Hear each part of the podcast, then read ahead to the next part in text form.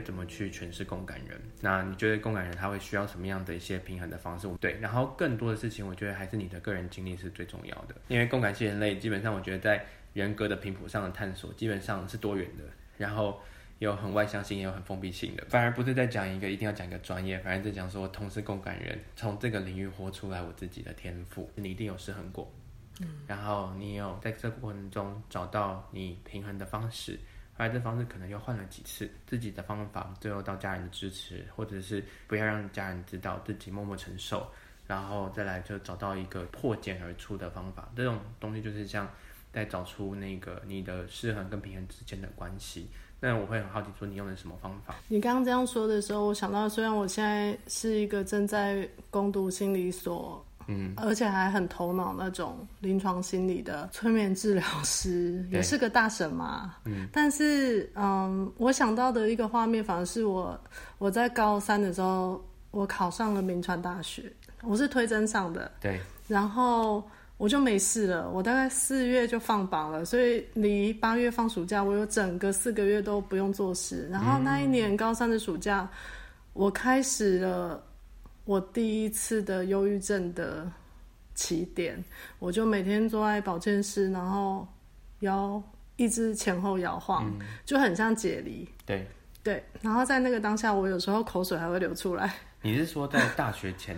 对，就是那个暑假，我四月放榜了，嗯，我是我们全校第一个考上大学的人。对，然后我就觉得，那我人生顿失了，好像一个要努力的目标，于是我就开始崩解。嗯，我觉得那个崩解历程，我猜想每一个共感人都会有不同版本的故事。那那时候是谁在支持你？没有人啊，我就在保健室这样前前后后解离了大概两个月之后，我自己都会觉得我我到底为什么要生病？因为那时候辅导老师发现我，然后让我去看医生，医生说我只是精神衰弱。对，可是我到底哪里衰弱呢？因为我当时我觉得我已经走到了，好像小时候嘛，台湾读书就是你考上大学你就走到终点了，不是吗？啊。殊不知人生真正的灾祸在后面。但是，我想问一下解离的感觉是什么？嗯、你可以有有一点点像是我的灵魂从外面看着我自己在那里，就是就是只是一个躯壳，然后我灵魂往后退一步，我。我并不是想要死，可是我觉得我一直希望，好像可以让所有人快乐。嗯，但是那一个点，现在讲起来，我觉得在那个点我已经承受不住要去取悦任何人的一个期待，因为我已经达到，我已经考上大学，不然你要我怎样？可是，在那个当下，我就整个松懈了。于是，我觉得我的，我有一部分的自己就。拉高，就是他就从地球上登出。嗯。对，如果我们现在以现在二零二零来看，说所有的发生都不是偶然，所以在你当当时走过这个历程，大概走多久？后来有发现它背后的原因吗？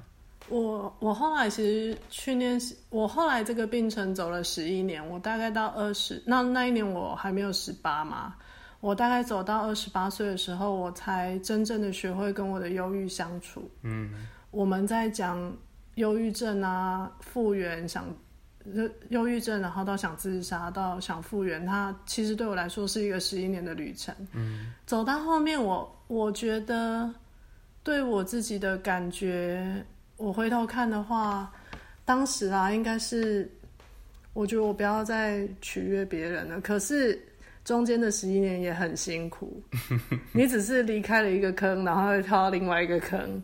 可是，在就好像十一年，我就一直让别人把我的外皮脱下来说，你不是这个人，你不是这个人，你不要再装了。嗯。然后装到某一个，我记得二十八岁最后一次发作的时候，我我好像已经没有特殊的，我身上有什么衣服了。嗯。我觉得我好像是赤裸裸被人家看透。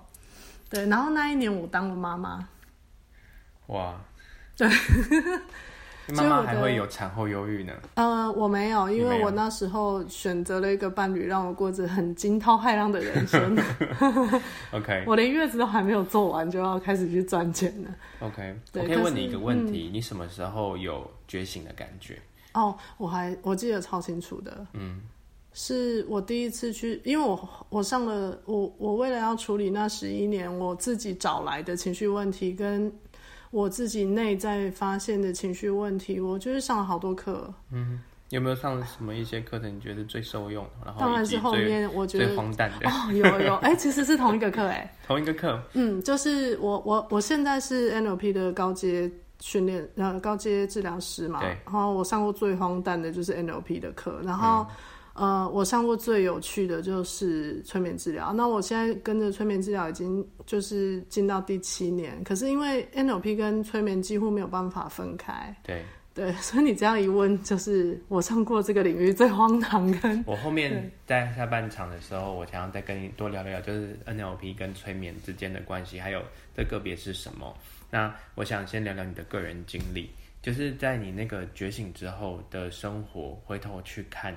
你觉得对于你在辅导的，就是这些的你现在在执行的人上面，你觉得最最大的受用是什么？很受用啊，就是他如果真的非常受苦的时候，我不会选择要帮他解决问题，我可能就是陪伴他吧。嗯，对。可是这也是忧郁症的人最需要的，只是陪伴而已嘛。嗯，对，但因为我一开始我的。我我的误谈主要是在处理沟通问题，那我后来也发现沟通问题其实有心理问题，我才继续去读书，因为我觉得问题好像没有那么简单，它并不是只有沟通，它出了问题，然后我就去给他策略。我后来想要继续进修，一部分是我自己生命历程，我我我有我自己的议题，然后也也会希望在我工作上可以给给出比较完整的东西，但。嗯，我觉得不论在在沟通还是在心里，我都觉得过去那十一年，至少我觉得比较明确的是，当我的客人告诉我他想死的时候，我一方面会想着啊，那要转介他去哪里？一方面会，我会就是在那里陪他。嗯，对。我很好奇，为什么那么多人 会想要死？我讲这句话会笑的原因，是因为我想要让这个气氛比较轻松一点，让我们听众不会觉得很沉重。你知道，要死的后面有很多很多很多他真正想要说的话，有的是我不想再努力了，对。那有的是像我当时，就是我不想要再取悦别人了，对。所以其实要死是一个，他可能已经在在。在劳累到了极点，他最后可以说出了四个字，可是实际上那四个字后面有很多很深的东西。嗯，但是如果我们在陪伴他的时候就已经恐慌了，我们会看不到那个东西。嗯哼，对，我，我想他是让我在我的位置上，我至少会比较能够安住，就是比较能够坐在那里。我不，我比较头脑，我不会跟着他一起动。嗯。对，那因为我也在那里过，我有时候甚至都会觉得，如果当时有一个人陪我，仔细的想完我死了会怎么样，我觉得也蛮过瘾的，也没有不行。OK，所以大概辅导这些人，他后来之后，他如果说回归社会功能的时候，通常他们就是有没有什么一些让你惊艳的？也不是讲惊艳啦，就是说他们回到社会功能的时候，他们把那一个就是经历的底黑黑谷。走出来的时候，有没有有一些蛮蛮给大家一些鼓励的例子？因为每个发生，既然不是他们要自杀的时候，大部分就会就会有其他的专业人士来协助。不过，因为我会，我还是会不时跟他们保持联络。但我觉得每一个人在。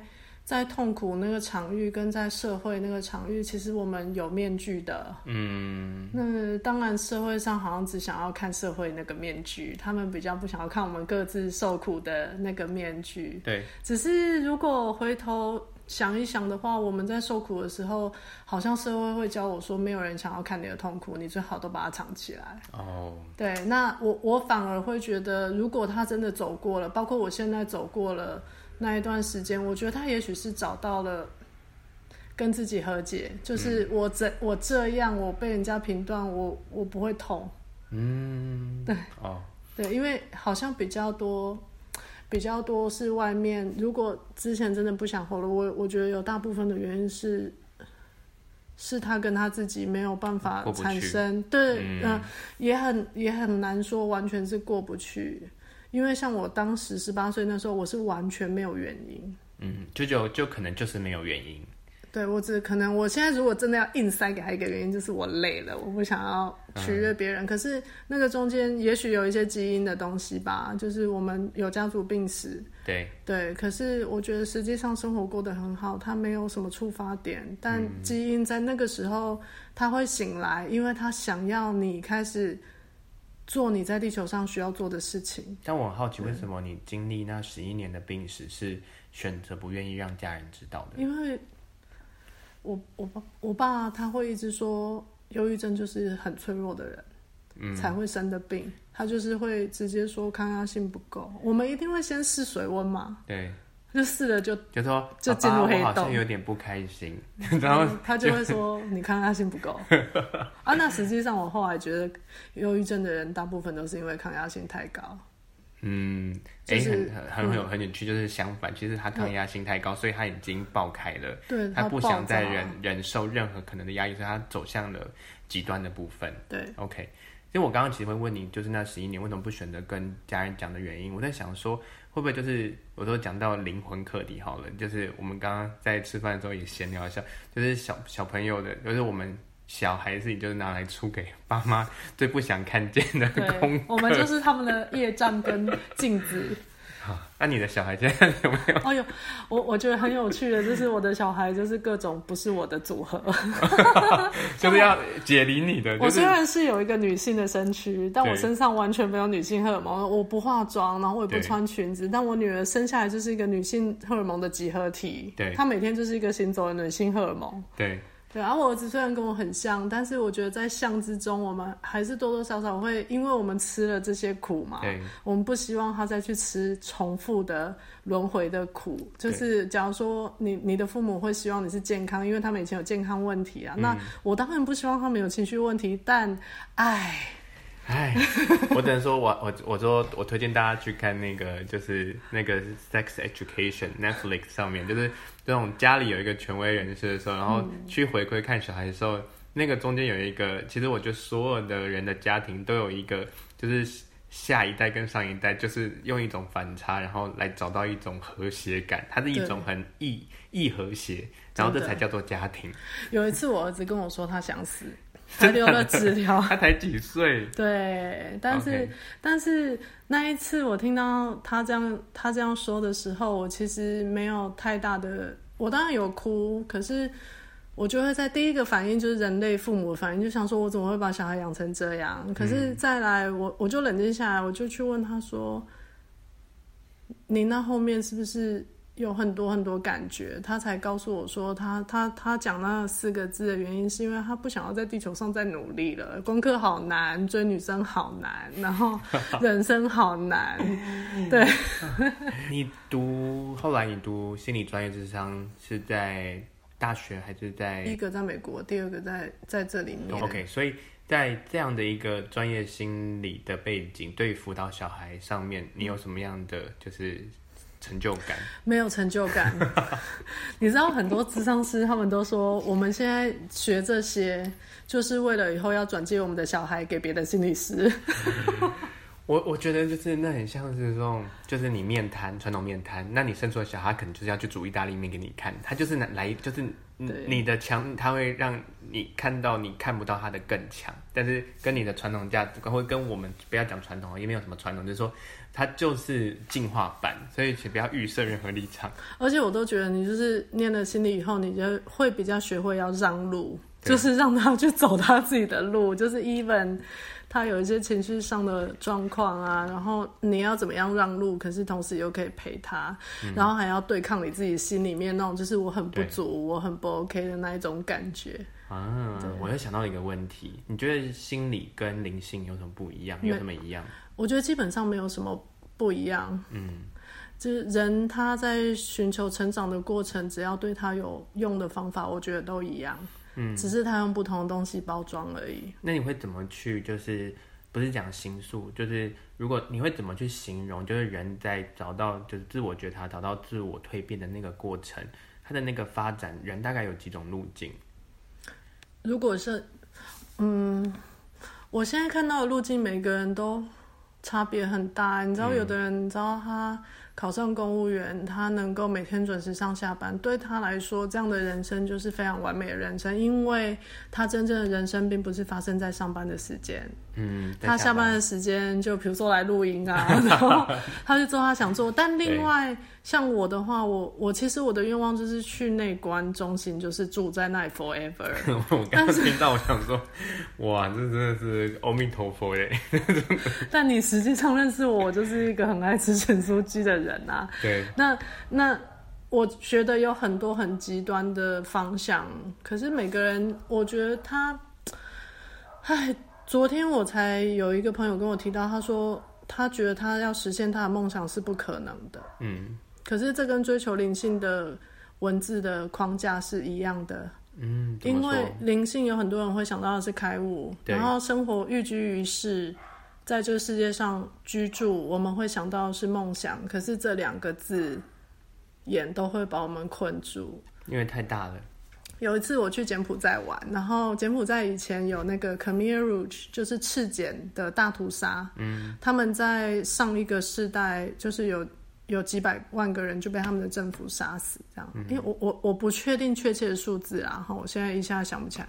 但是当时我们就去吴哥窟嘛，然后那边就有年轻的导游，比我们都年轻。嗯。他手上会拿着个 iPhone，那我们进去逛古迹的时候，他就会在那边睡觉。嗯啊，然后我们出来的时候，他会拿到小费。那时候他问我，我我我的我的前夫是白人，他就问他说：“你的梦想是什么？”嗯、他就说：“为什么你们白人那么爱谈梦想？白人才会有梦想。”然后我觉得他这个回答超好，对，因为他认为他的生活是很好的生活，对，他没有觉得他一定要。去符合白人的标准，他才能够所谓的就是抓住你的梦想，然后那样才叫人生。他就是每天在稻田旁边，嗯、然后在吴哥窟，他觉得他就过了这样的生活，可是跟他的家人很紧密。嗯，对，所以也许他的灵性路径，他在自我成长，他就到那里，他就很满足了。对，对，那我的话就是关在山上很满足嘛。哦、那每一个人满足的路径。为什么我们会遗失？就是因为从小到大，我们都被告诉，告诉说，你不要相信你的感觉，你现在要去排队，嗯、你现在要去写功课，对然后这样一而再再而三洗下来，我们长大就会很习惯的用外面的感觉来告诉我们自己要干嘛。嗯，OK，对，所以如果从这个角度去思考，我们上这么多课，到底什么课适合我们？哎、欸，我觉得那是一个很难的事情，因为我们就要回去跟我们感觉接触啊。对。但是有很多人在跟感觉接触的时候，感觉是危险的。对。因为你知道，小时候他跟爸妈说：“我现在不要写功课”，然后一巴掌就打下来。对。哎，我讲到共感系人类好了，就是共感人呢，其实他很擅长就是 cross，就是跨。他对于对于就是感受性，或者是维度性，或者是呃声声音、气味各方面来说，他的那个感受性可能是。都在一起的，很丰富的。嗯、呃，我特别想问的事情是，从后来你之前有接触过关于灵性自我探索，到后面在在就是心理的专科，到现在到实习，心在心理学系里面，他怎么去看现在？例如说，不管是西塔疗愈啊，或者讲灵气啊，或者在讲这种，就是例如说修行啊，或者在讲这些东西，就是当当一个就是当事人他到了你面前的时候。他其实有两条路，同时心理也要需要被辅导。他可能药物也要治疗，但是他其实他后面也有他的神父或祭师，或者是他的宫庙文化可以支持他。就是这东西，你有没有处理过？就是一个人他多管齐下、很复杂的状态过啊？实际上治疗的确要多管齐下。嗯，哎、欸，我很喜欢我研究所老师，呃，韦伦老师，他讲过一句话，他说人类最早的心理治疗是山跟海，嗯，然后再来是宫庙。最后才是心理治疗，所以心理治疗在很后面。对，那我自己之前，我觉得如果是要讲我自己中，我后来有走到要自杀，就是最重度的忧郁症。那我后来觉得好，并不是因为我我去了内观，或者是我做了瑜伽，或者是我上了这么多课。嗯、我觉得有很多时候是。我十一年来的努力，最后终于让我学会怎么跟我的忧郁共处。嗯，可是那是因为我的心智变了，我的身体变了，我的环境也变了。我还蛮佩服你的，就是你走了十一年的路程，我都久病成良医，你是因为这样，所以就是在在这个领域继续走到现在吗？我后来做，我后来做催眠治疗，我纯粹是因为我要养小孩，没有什么很特殊的。呃，但你有这样的天赋吗？嗯，我觉得催眠对我来说是一个很自然的过程，所以我我常常我常常都不会觉得要让别人进入催眠状态对我来说是困难的。催眠到底是什么？就是还有没有什么一些眼睛或者是发展，还是？一些比较可以跟跟我们听众就是很快速了解催眠是什么，因为大家把催眠想的，例如说还有很多实境秀，嗯，然后然后就去那个什么哪里巷子拿几百万，你 懂我意思就是，然后就有进来我催眠的时候，发现那些事都没有发生，都没有发生，对，或者是说说就是可以让人就是两分钟就成交，现在很多广告这种啊，其实那也不是不行，我但我我觉得催眠对我。对我来说，我没有想要把它用在很商业、很行销的方式上。一方面，我觉得语言对人的影响力是很大的。对，它当然可以拿来让你累积很多财富。那那的确，催眠对我来说也是一个很稳定的收入来源。可是，催眠啊，它是我们每个人天生就会的事情。嗯。我们会吸纳语言，我们会去建构认知，这一切都是。语言在建构我们的认知系统，而催眠最主要的工具就是透过催眠师的语言，在怎么样设计、怎么铺陈。嗯嗯，对。那嗯，在这样的过程里面呢、啊，我我也慢慢的在七年来催眠的工作里面，我也的确会越来越使用开放性的字词。嗯嗯，我我也意识到语言可以把一个人锁到什么程度。就这跟你的生命历程跟经历有关吗？对啊，嗯、你看，哎、欸，你知道我小名，我要讲一个秘密，但现在已经就是录出来就不是秘密。我小时候啊，在家族，他们给我的名字叫做阿乖，阿乖，就是我是一个非常乖的孩子，嗯，所以那个东西绑到我十八岁的时候，他就再也绑不住了，嗯、因为我内在有另外一面想要出来、啊。阿坏。也没有很坏，就是现在想起来没有坏到哪里去，真是太早生孩子了。阿妮，阿妮，就是那个乖乖到了极点，感觉你知道，名字是名字或昵称，就是家人要给我们的期待跟祝福，或者是标签。对，然后那个东西它会锁住我。对，锁住我会让我很痛苦。可是你知道，那个痛苦后面有家族的爱啊，你很难去摆脱那个东西。对，那我后来，因为我去，我真的去上了很多灵性的课程，我就是莫名其妙，就是 我我当时上，我真的很坦白说，中毒啊。我我觉得我当时有，我觉得我就是灵性上瘾，就是我想要透过一个课程来解除我所有的痛苦。可是后来上到最后，你会发现，对。你必须要是拯救你自己那一个人，你不能去仰赖外头的人来救你。对，嗯。可是上过这么多课，我觉得催眠很吸引我的地方，是因为它就停止在我的脑海里面放东西。嗯。然后我后来就深深受到它吸引，再加上我使用的时候，我也觉得对我来说是是很流畅的。对。我才会继续一直去学，所以催眠应该是我学最久的技术、嗯、啊啊。对，另外一个学比较久的是家族排列，我也学了很长的时间，很长的时间。对，所以你会搭配着使用。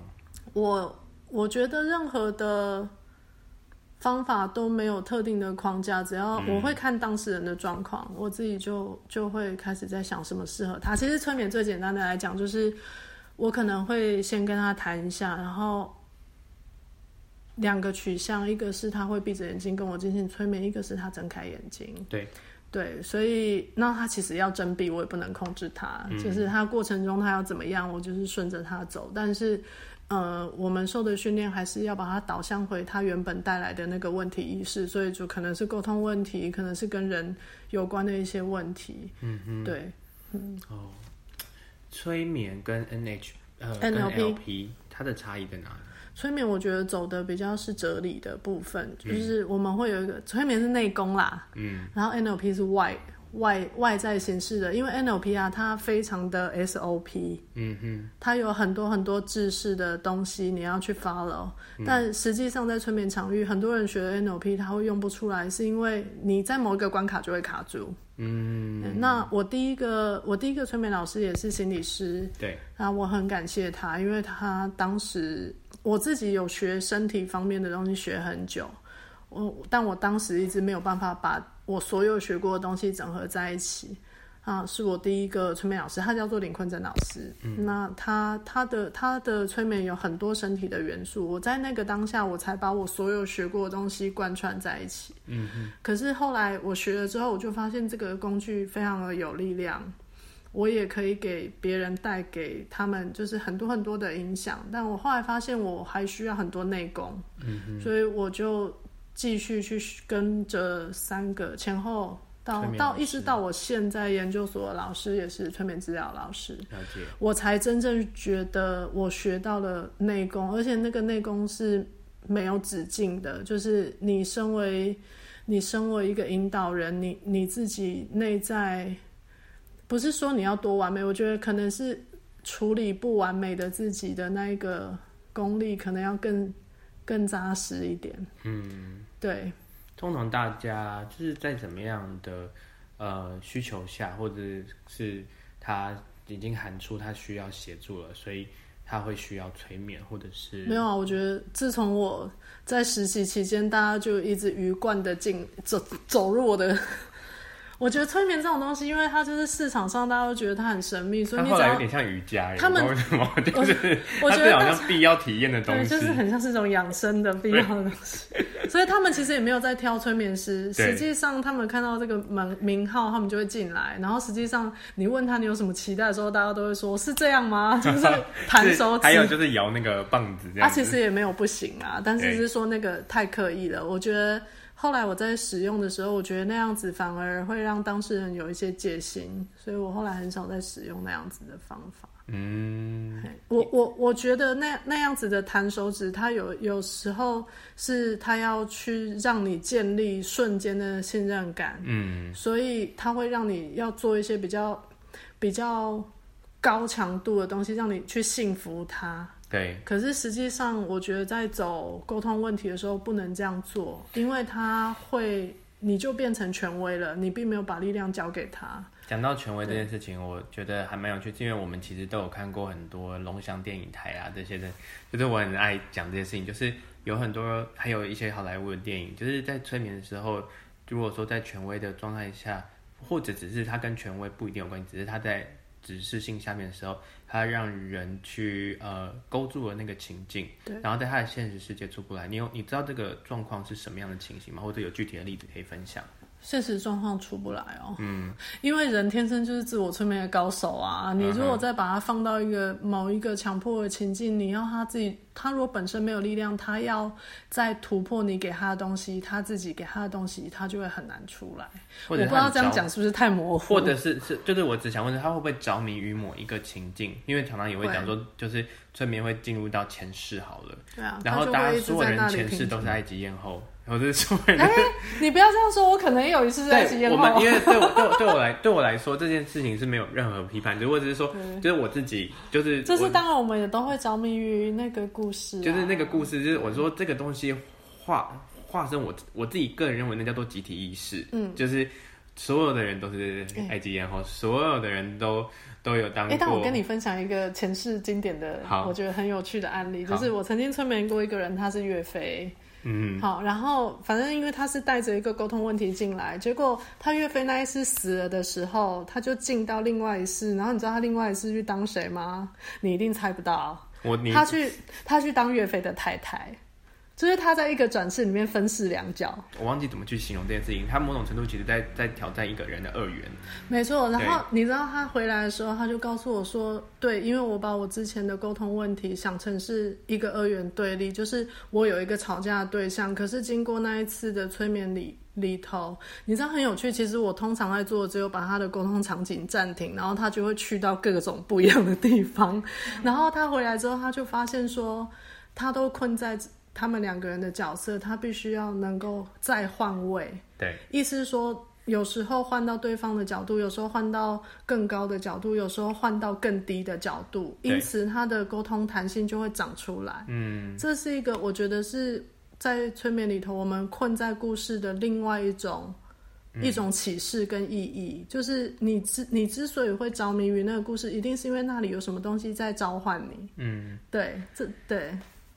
我觉得有时候在如果说个人的认知没有这个历史状态下，他真的会催眠到那个境界吗？还是他只是一种就是也是终究是心理从就是儿童时期到现在所读过的东西，而他用了一个这样的角色，有点像是用卡通的方式，或者用一个电影的方式，然后只是去形容，还是真的那是前世？我常常都会说我没有办法催眠出你没有的东西，但是你有的东西超乎你的想象。嗯。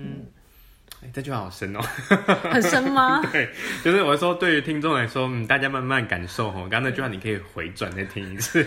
我可以直接讲一次，就是我没有办法催眠出你没有的，因为你的意识结构就是在那里。对，但是你拥有的超乎于你的想象。对对，就像刚那个岳飞那个例子哦，他其实岳飞只是他小时候读过的一个很小的课文，嗯，他从从那一个 moment 以后，他再也没有想过岳飞这个故事。可是当他带着一个问题意识，他的潜意识决定这个故事可以反转他的问题意识，于是就把这一个东西给他看。嗯，那我常常都会在催眠里面，我觉得看到那些画面都是一个。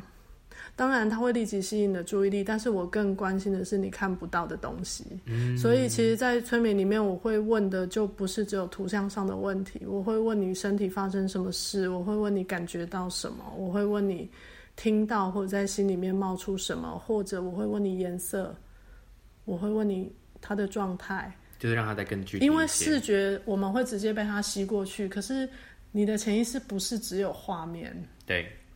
我觉得体感就是你说的体感很重要。对，就是如果说这件事情它对于现在这一个肉身它是有反应的，那这件事情它可能带来你的意义，就是要去跨越那个原本抓住的东西，嗯，然后再去有一个新的观点。嗯，那通常在嗯，像例如说嗯，催眠这样的一个角色，通常通常发生转接是什么时候？就是有没有还有没有玻璃天花板？就是有啊有啊有啊，嗯，啊，没有玻璃天花板，没有玻璃天花板，就是实事求是，你要伤人及伤己的时候，我们就要转介，或者是有一些我自己后来在医院实习，我觉得他需要长期陪伴的状态，就是他自己暂时需要一个拐杖才能够面对这个世界。我我会很快，可能甚至他还没有进来跟我催眠，我就会在事前的先谈的时候，我就会先告诉他。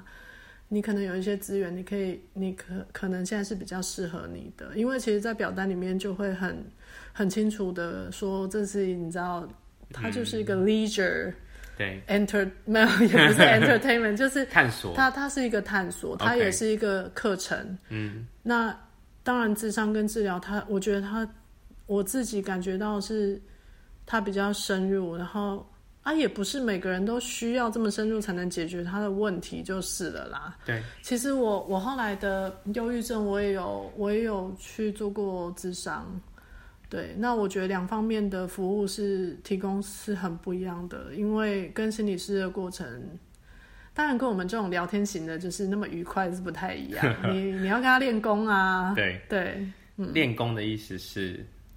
一定会谈到一些部分是你非常痛苦的，它不是透过一个催眠的暂停或者是什么，它就可以解解开。对对，嘿，那那实际上改变也需要时间。嗯，所以如果它带来的议题，我我觉得它需要长期的陪伴，我就会我就会直接先让它，但那催眠他想要体验当然可以，但是改变就是需要时间。对，他也需他也不是啊，其实我我有时候会会遇到的。状况是他他他的外在环境都不能动，嗯，所以他会想要用催眠来解脱那个痛苦。可是我觉得那个痛苦的解脱会是短暂的，嗯，他还是最终要学会有力量的去扭转他的身体或者是他的环境。对对，那。那一部分我的服务并没有在做，嗯，对，我觉得那个就是，可，可是你知道，你跟心理师在讨论这些事情的时候，那个是个痛苦的过程啊，因为你你要离开你的舒适圈，嗯，然后你、哦、你在离开的时候，你需要一个稳固的支持。有些人去找心理师的时候，其实也就是我我的我的意思说，就是当家。有些家长他看到自己小孩有这样的状况的时候，他们一定都是先寻求正常管道。我觉得通常不会先找催眠，就是去找心理治疗。小孩的话，对对，那通常他会去进行的就是可能是药物，或者是可能就是当然要看每个人的情况，因人而异。只是家长对于使不使用药物这件事情，其实一直存在着一个就是就是说，真的是两难啦。对，其实我儿子之之之前也有也有很多人告诉我说他可能在 ADHD 的边缘，嗯，那我也觉得我也觉得他是很辛苦的。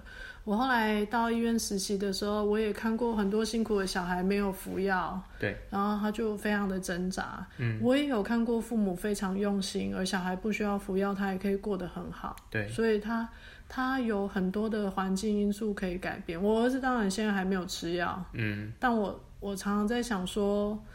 但为人父母一定会想，那我现在做的是不是最适合他的选择？可是实际上，也许没有最适合他的选择。